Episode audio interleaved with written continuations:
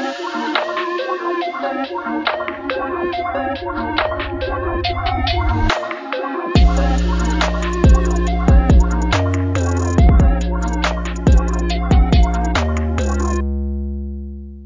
und herzlich willkommen zu Schwarz auf Gelb, Menschenrechte auf der gelben Couch, eurem Amnesty International Podcast. Mein Name ist Katja. Und ich bin Hanna. Katja, gehen wir gleich in Medias Res. Äh, mit Ende August ist mittlerweile zwei Jahre her, dass Amerika seine Truppen und auch die seiner internationalen Verbündeten endgültig aus Afghanistan abgezogen hat und die Taliban wieder an die Macht gekommen sind. Dieser etwas traurige Jahrestag, den nehmen wir jetzt aber als Anlass, um in dieser Folge über den langwierigen Konflikt in Afghanistan und seine komplexen Hintergründe zu sprechen. Äh, behilflich dabei wird uns dann später sein unser äh, Amnesty International Researcher und Experte zu diesem Thema, Davor aber jetzt noch eine kurze Einführung. Weil die Lage in Afghanistan ist schon seit Jahrzehnten menschenrechtlich extrem brisant. Ähm, die Menschen leiden unter Hunger, unter Krieg, unter Terror. Ähm, und seit der Machtübernahme der Taliban im August 2021 hat sich die Lage nochmal drastisch verschlimmert. Vor allem von der Einschränkung der Frauenrechte ist ja sehr, sehr viel medial berichtet worden. Ähm, eben dieser menschenunwürdigen Behandlung von Frauen, aber auch von den enormen wirtschaftlichen Schwierigkeiten in dem Land. Und die Bevölkerung leidet wieder unter extremem Hunger, noch mehr als davor. Aktuell sind zwei Drittel der Bevölkerung auf humanitäre Hilfe angewiesen, wie das World Food Program der Vereinten Nationen ähm, kürzlich herausgegeben hat. Im Vergleich dazu im Jahr 2021 vor dem Abzug der Truppen waren es unter Anführungszeichen nur ähm, knapp ein Fünftel der Bevölkerung. Diese wirtschaftlichen und auch damit zusammenhängenden innenpolitischen und gesellschaftlichen Problemen sind unter anderem darauf zurückzuführen, dass kein einziger Staat der internationalen Gemeinschaft das Regime der Taliban anerkennt. Sie haben auch einen guten Grund dazu, denn die Taliban haben sich in der Vergangenheit in mehreren Gründen nicht besonders als verlässliche Partner äh, gezeigt. Das hat sich äh, unter anderem eben durch die Missachtung der ursprünglich zugesicherten Frauenrechte gezeigt, aber du sie ja vorhin schon angesprochen hast. Ähm, die Frauenrechte wurden von den Taliban sukzessive ausgehöhlt und das, obwohl zu Beginn das Versprechen gestanden ist, dass Frauenrechte im Rahmen der Scharia respektiert werden. Genau, und ähm, weil die Lage in Afghanistan so komplex ist, ähm, beginnen wir jetzt bei der Wurzel des Konflikts und ähm, möchten auch noch ein bisschen so die Rahmenbedingungen und die, ähm, das Umfeld nachzeichnen. Und um ein bisschen Kontext zu Afghanistan selbst zu geben, noch ganz kurz zum Land und zur Bevölkerung.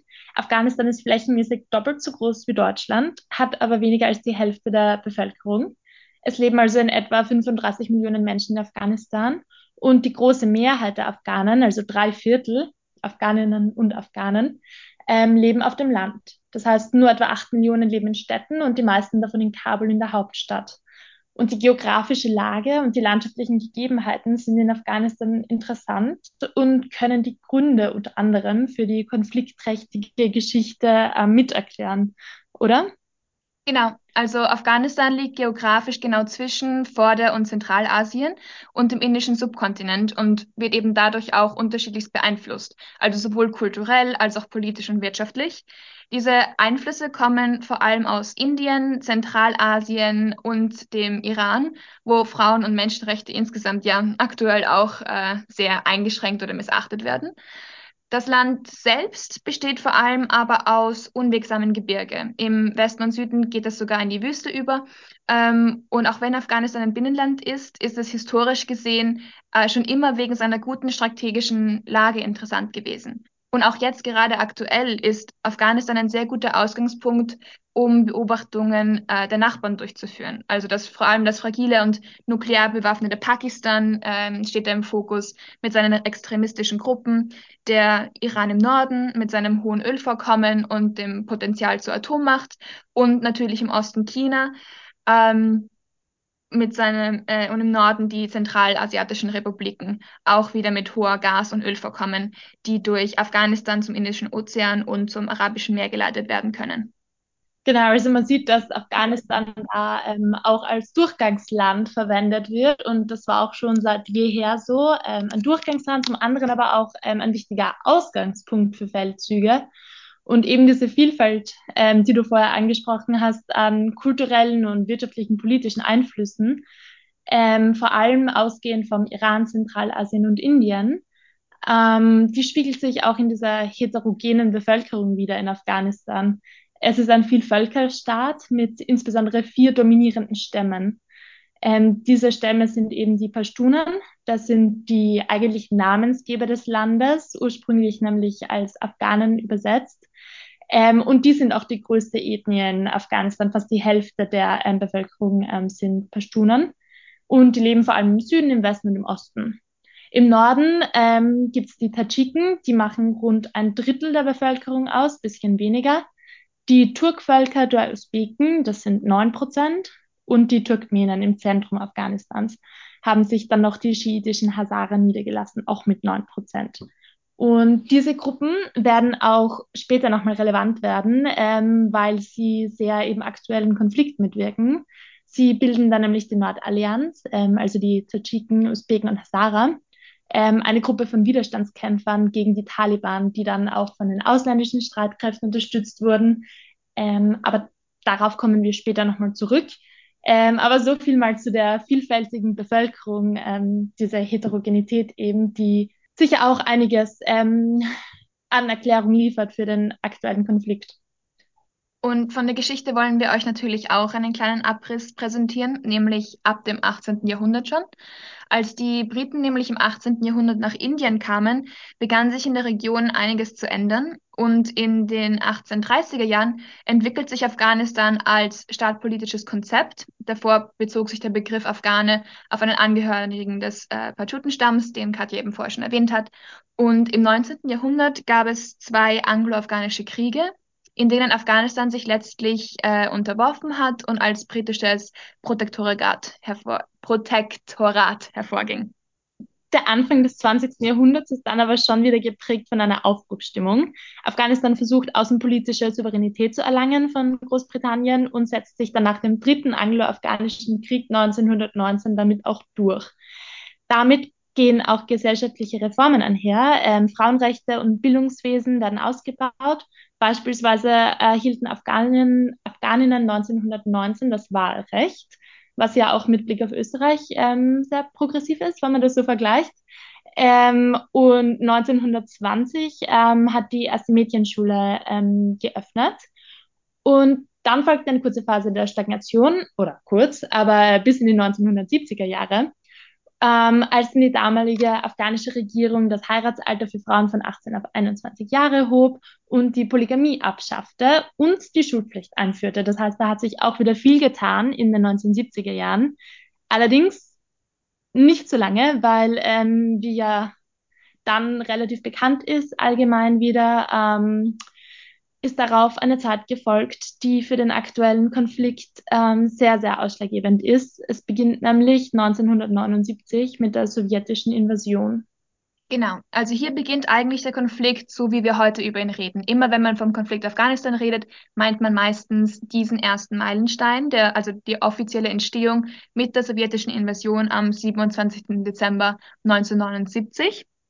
Zu diesem Zeitpunkt war eine kommunistische Regierung in Afghanistan an der Macht und die sowjetischen Truppen besetzten das Land, um die kommunistische Regierung zu unterstützen, die mit inneren Aufständen zu kämpfen hatte. Und die sowjetische Intervention führte dann zu einem langwierigen und verheerenden Krieg, der fast ein Jahrzehnt dauerte. Die afghanische Bevölkerung und zahlreiche afghanische Gruppen äh, haben sich dann quasi gegen diese sowjetische Besatzung gelehnt und kämpften für die Unabhängigkeit ihres Landes. Äh, es gab da vor allem Guerilla-Taktiken und äh, Unterstützung von externen Akteuren, darunter auch die USA, Pakistan, Saudi-Arabien und andere muslimische Länder, die die sowjetische Präsenz als Bedrohung für die regionale Stabilität ansahen.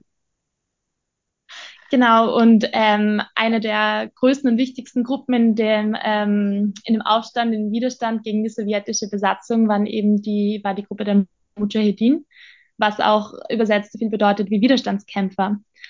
Und der Konflikt hatte aber verheerende Auswirkungen auch auf die afghanische Zivilbevölkerung. Ähm, es gab zahlreiche Kriegsverbrechen, Massaker und Vergewaltigungen, die aber eben von beiden Seiten auch begangen.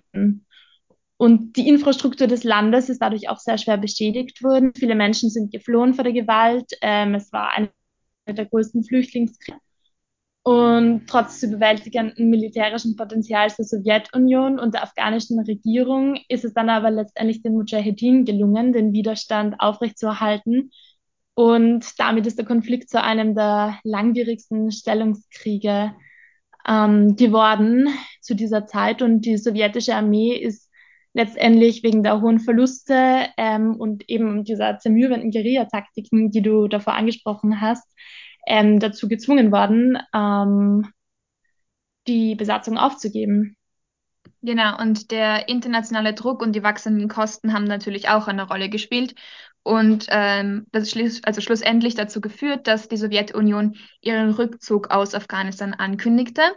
Im Februar 1989 zogen die sowjetischen Truppen sich dann zurück und die kommunistische Regierung in Kabul brach bald darauf zusammen.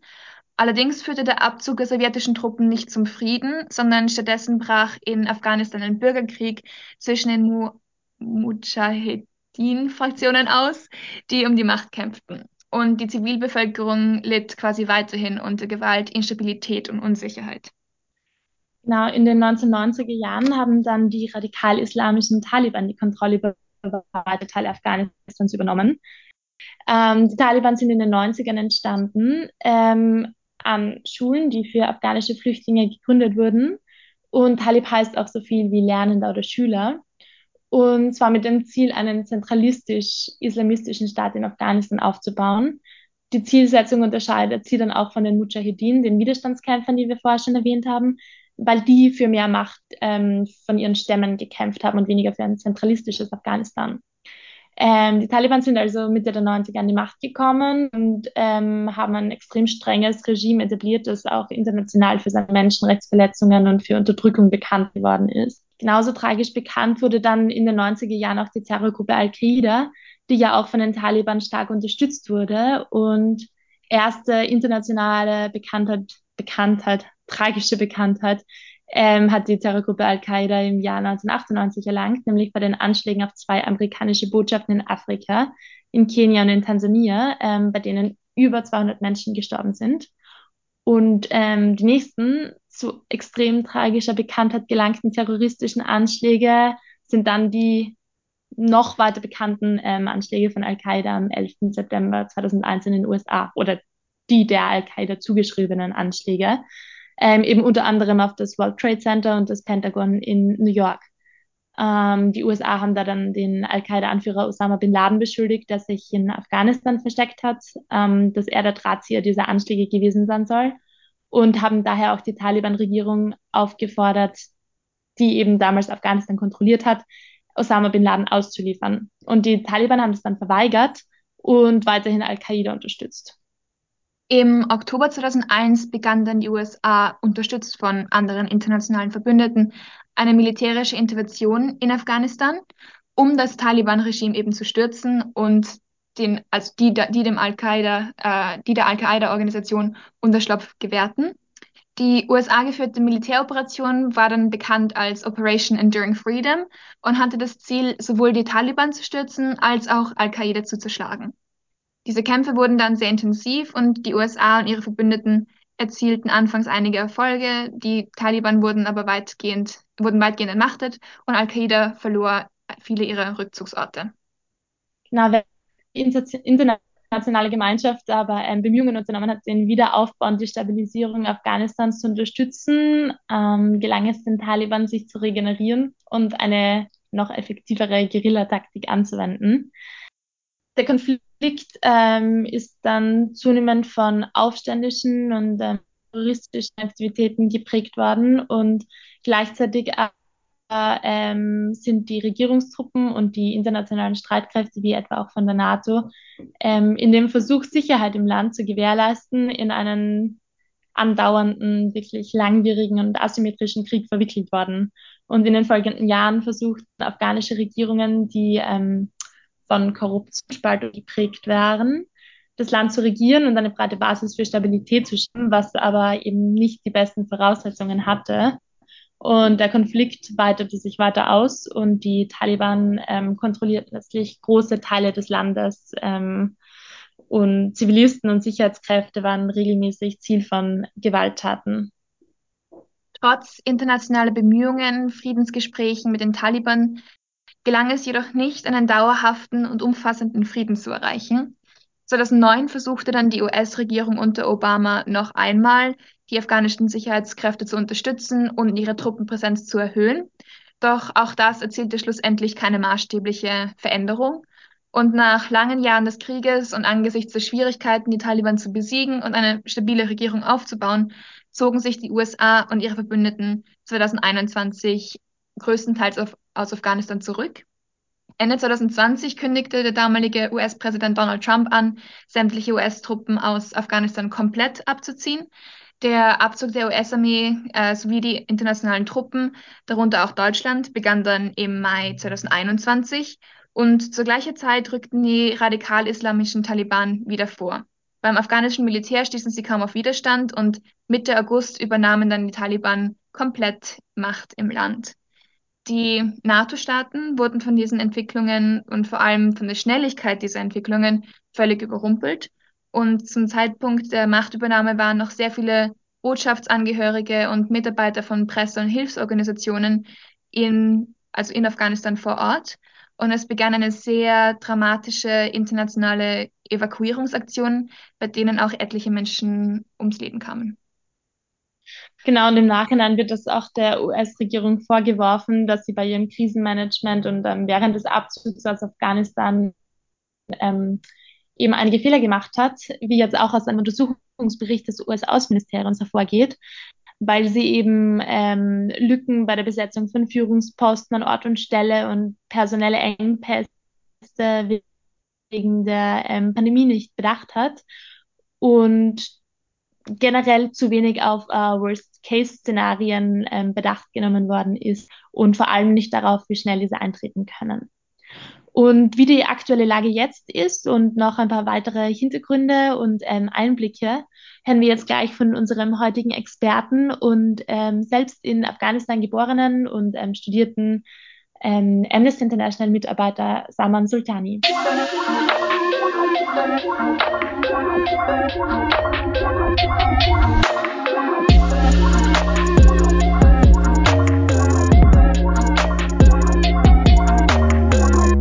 and um, now we switch to English. I'm very happy to um, welcome our expert today. He is researcher for Amnesty International currently. He's been doing his job for more than 40 years for Amnesty by now, focusing on Afghanistan. Um, he has a lot of expertise in that um, area. He's he is um, born and raised in Afghanistan. He studied law, public international law, in Kabul, and um, also worked there for quite some time for a think tank for Human Rights Watch. Was also a political advisor um, to the EU in Kabul, and has now started to work for Amnesty International. Zaman, thank you very much for taking the time and being here with us. Since you're a researcher for Amnesty International in, in Afghanistan, and we've already said it before in the introduction, the Taliban regime was newly established two years ago in 2021. Um, maybe you can tell us from your personal point of view um, and from your researching activities there what happened back then. Like, how did the Taliban regain power, and how did you perceive what happened in Afghanistan two years ago? Thank you for your question. It has been quite shocking, uh, not only to me, uh, but to most Afghans and even uh, international experts, the way the situation evolved that lead to the Taliban takeover. So the Taliban had control over about you know uh, 32 districts out of 400 districts in Afghanistan, and that number had slightly increased uh, and uh, ahead of the Taliban took over, but not, you know, significantly in terms of effective control. But the fighting uh, was uh, was was quite, uh, I would say, you know, scattered across ac- across the country. But the Taliban had no effective controls uh, in in other parts of Afghanistan, despite their ongoing fighting. And also, if I would recall it, you know, from that time, uh, the situation is quite dramatically evolved uh, when uh, when the negotiations with the Taliban started, in particular by the US, uh, that uh, sidelined uh, uh, most, uh, beside on the Afghan government, I mean, the time Afghan government, uh, so as many other uh, others, and that uh, automatically increased the Taliban le- legitimacy uh, within the regional and international fora. I remember, you know, after that discussion, so the Taliban were welcome to many of the regional countries, and that kind of opened up, you know, uh, the opportunity for the Taliban to uh, to uh, to engage uh, others uh, least fearfully or more proactively. And at the same time, uh, within the former government or, or, the former government of Afghanistan was also that, that it had faced many many challenges. And one of uh, one of the challenges uh, was quite discussed in the, in, in public was uh, uh was the former uh, government uh, in terms of the top leaderships were more centric or or it was centered around a particular circles were groups where others were sidelined and and different ethnic groups were feeling that they were marginalized uh, I mean, like if if you look, so there, there was a combination of, of so many things uh, that lead to the easy uh, takeover of Afghanistan by the Taliban. Maybe you can just tell us a little bit more about the Taliban themselves, you know, because you always hear about the Taliban, but um, who are they exactly? Like, who are they? What is their organizational structure? So basically, the Taliban, uh, uh, you know, as a group, uh, as a, uh, as a as a group, emerged in the 90s, uh, took the power at that time, and committed committed massacres of so many people at that time. And one of that is, uh, you know, the Mazar in 1998, where they uh, where you know those who were extrajudicially killed by the Taliban is over thousands of people uh, by different estimations uh, in, in the 1998, uh, in particular the Hazaras at that time. Uh, they also persecuted uh, other ethnic groups at that time, including, you know, Uzbeks, including Tajiks, and, and many others, and also uh, so what is the current structure of the Taliban on the surface? So we have the Taliban leaders, supreme leader who is sitting in Kandahar, and then we have the Taliban cabinet, which is uh, apparently only doing the administrative works in Kabul. Uh, that has a prime minister. That prime minister has, I think, three uh, deputy prime minister. One is on administration, one is on economic, another is in politics. All right, thank you very much. Um, now, with the Taliban in power again, um, maybe you could just tell us a little about the um, consequences for the people with um, regard to a humanitarian perspective? Uh, the, the Taliban takeover has been uh, very, uh, very consequential uh, for the people of Afghanistan. With the Taliban now in power, uh, we have uh, over 90% of, the, of the Afghan populations who are facing poverty. And though there is no exact figure with, with, with, the, with exact population of Afghanistan, but according to the recent figures from UN, so 28 million of Afghan populations are in need of humanitarian assistance. So even if you think, you know, from from a humanitarian perspective, the situation is quite uh, dire with the Taliban took over, and it is uh, it is a combination of, uh, I mean, the cost of that is a combination of so many things, including drought. Now, hearing about this really horrible humanitarian um, situation um, also brings us to the very, very problematic human rights situation in general. Um, could you maybe talk about this current situation and also um, about the situation for the population from this um, political point of view? Like, also with your insights, um, maybe you could describe a little more for us how is the situation concerning resistance and opposition? With the Taliban takeover, uh, the human rights situation has worsened to uh, uh, to, to to a very uh, uh, I mean has worsened a lot. And what you see currently in Afghanistan is that uh, women are increasingly restricted and increasingly banned from uh, from exercising and enjoying their rights when it comes to job, uh, when it comes to uh, educations, when it comes to uh, you know appearing in public, when it comes to uh, what uh, should they wear. So uh, there's a tremendous there's a tremendous increasing restrictions on women's rights.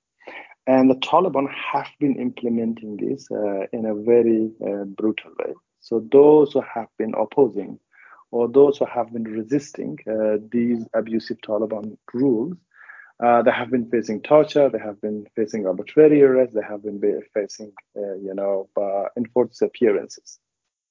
And at the same time, so you also see, uh, I mean, uh, I would say technically, uh, uh, uh, or anyone who would oppose the Taliban or criticize the Taliban in media or in social media or otherwise, if the Taliban learners, then that person's uh, will face you know, arbitrary arrest, will face arbitrary detentions, enforced appearances.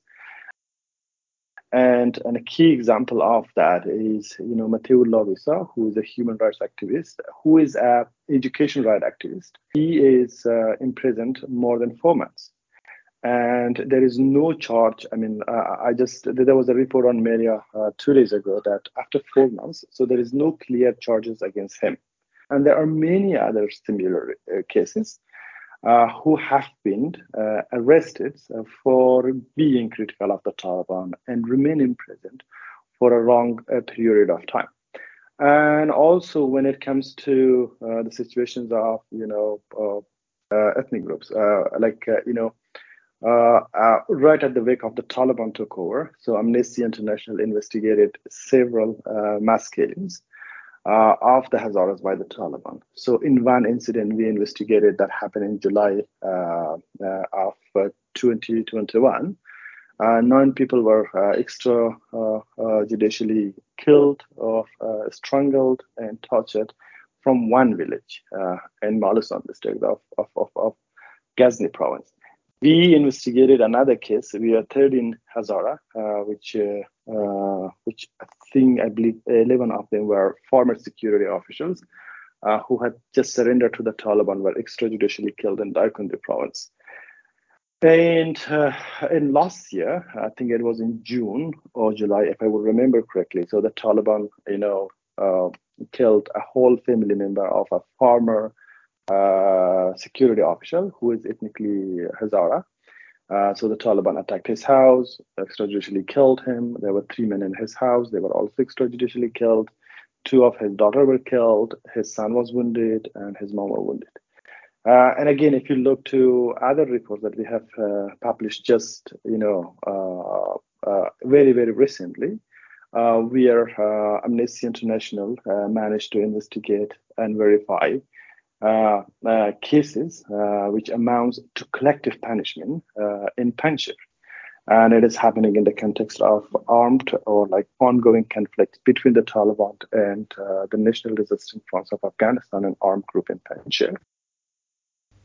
Now, hearing from all these atrocities, um, and I mean, knowing, of course, that international intervention is quite a, um, how to say, tricky topic um, in Afghanistan, probably not the right word, but um, you know what I mean.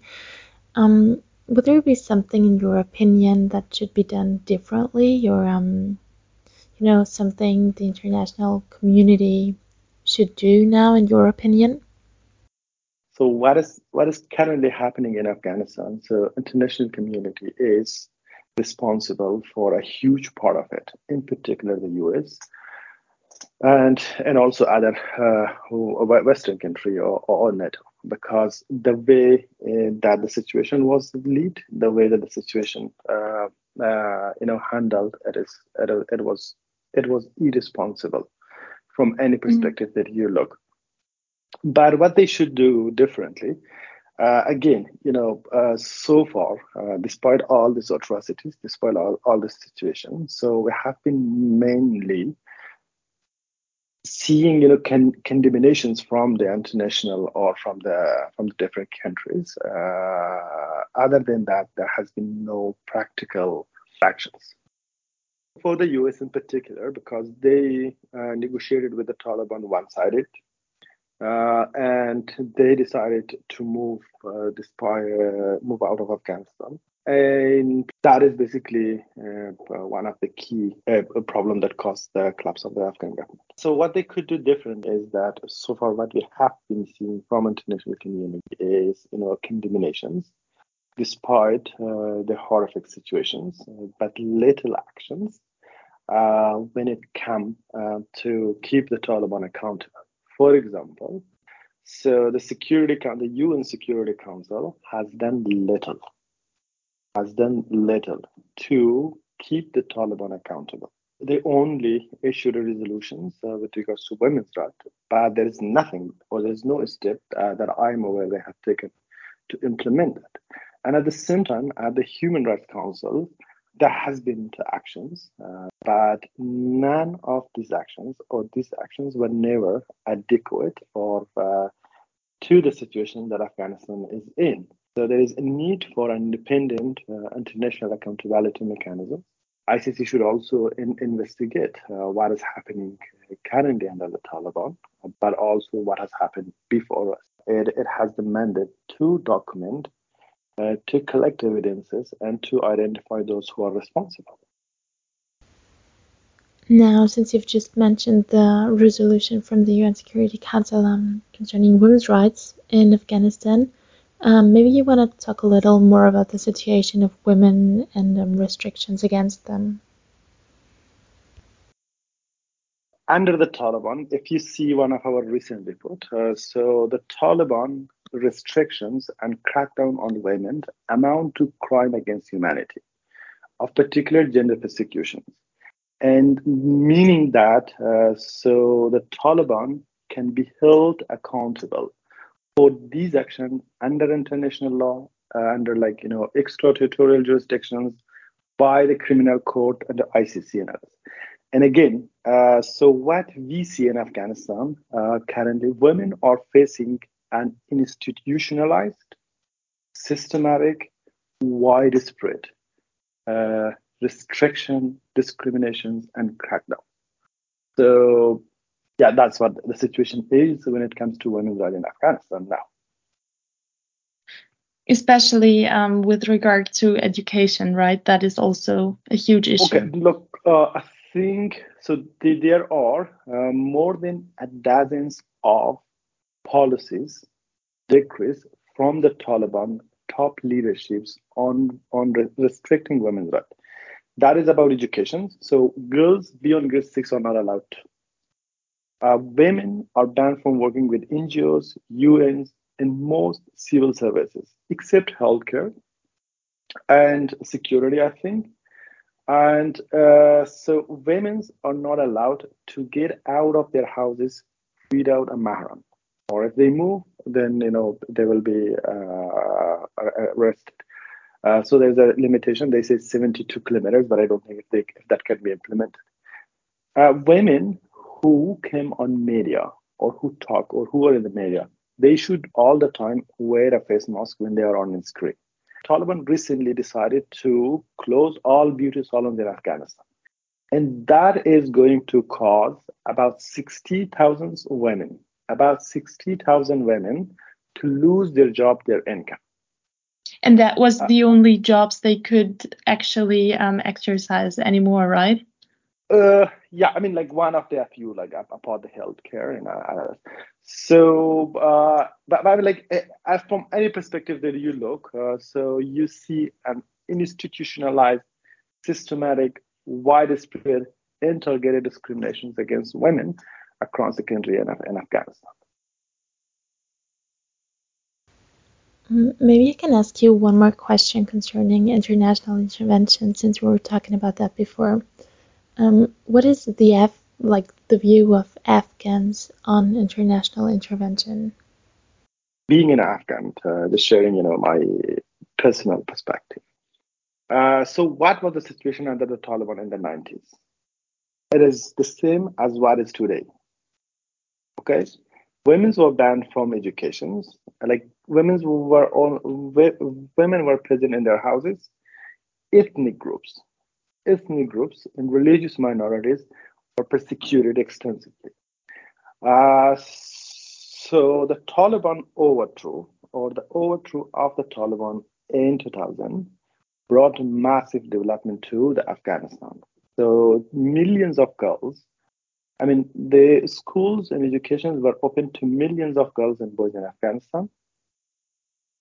Uh, Afghanistan uh, lead to have democratically elected government. I mean, though the elections were not uh, up to international standard in so many ways, but at least there was that. Uh, and Afghanistan had the freest media in the whole region, like in the in the whole South Asia region. Afghanistan had the most freedom of expression and freedom of media in the whole region.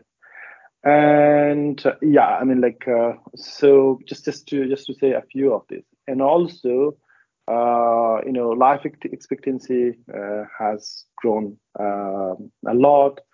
You know, income, uh, you know, poverty was also reduced substantially. Uh, so, so many things were brought, and at the same time, you know, the conflict were, had continued there, and the international troops are accused of so many war crimes that needs to be investigated, and those who are responsible should be kept accountable. So, so as the former Afghan government, uh, you know, is accused of uh, war crimes, uh, that has to be investigated. And the Taliban, not only for what they did in the past, but also now, because the Taliban targeted civilians so badly uh, over the past 20 years. Now, apart from this um, accountability stance, um, humanitarian aid might also be um, kind of a task, so to say, for um, the international community. Um, but now, is it realistic um, from your experience that the humanitarian aid um, will also go through, like, will reach the population and benefit them? That is, you know, uh, that is one of the key concerns. There were reports from media uh, with regard to discriminatory distributions of of the aid uh, in Afghanistan. And also, uh, there are reports from media uh, that the Taliban authorities uh, have been benefiting or have been manipulating the process when it comes to aid distribution in Afghanistan.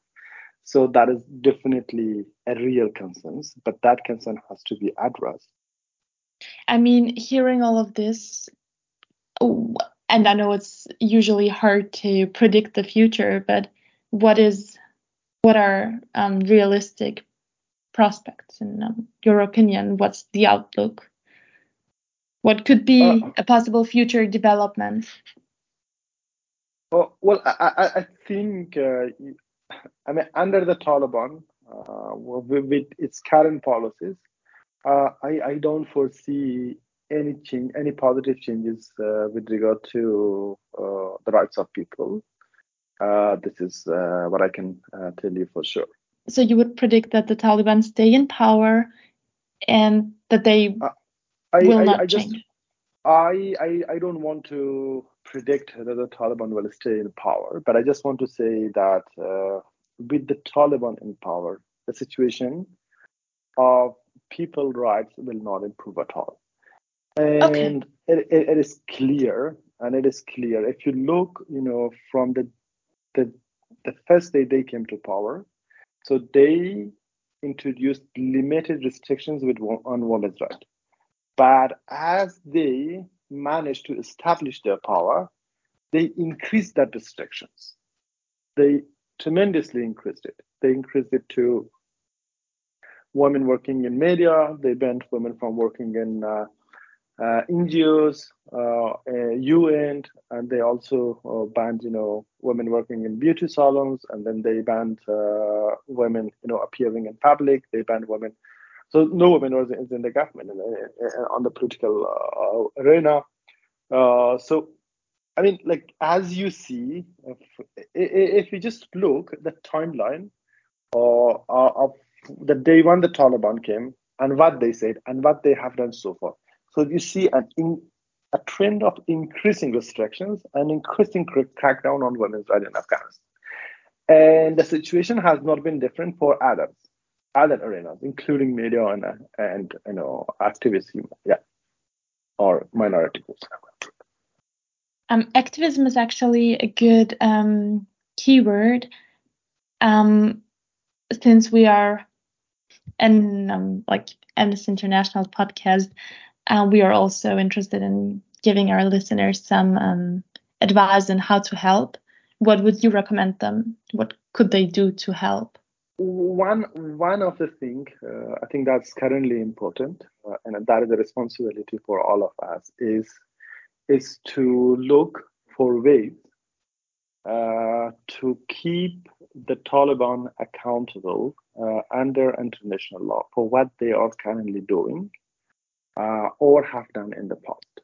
Thank you so much. Thank you also so much for having taken the time for speaking with us about this very concerning and problematic topic. Thank you very much again. And um, I wish you all the best to London.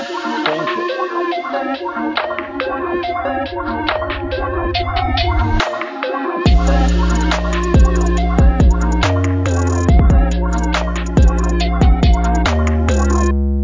Ja, das war wieder ein echt interessantes Interview und ähm, es ist halt, wie, wie wir auch jetzt im Interview gehört haben, einfach extrem wichtig, auch allein darüber zu reden und wie sich auch jetzt in der aktuellen medialen Berichterstattung zeigt, ähm, sind Frauen schon auch ein großes Rückgrat der Gesellschaft und ähm, man sieht ja jetzt, das Gesundheitssystem bricht zusammen, ähm, es, die aktuelle Lage ist, ist wirklich problematisch und ähm, so schockierend das alles auch ist, so interessant war es jetzt auch die Einblicke ähm, direkt zu bekommen vom Internet und von unserem Experten heute. Genau. Ähm, und damit würden wir uns auch schon wieder von euch verabschieden. Ähm, wir sagen danke, dass ihr zugehört habt. Und wie immer, Details und Quellen findet ihr in unseren Show Notes. Falls ihr noch Fragen, Anmerkungen oder Themenvorschläge habt, schreibt uns doch gerne an podcast.amnesty.at. Und ansonsten sagen wir bis zum nächsten Mal auf der gelben Couch.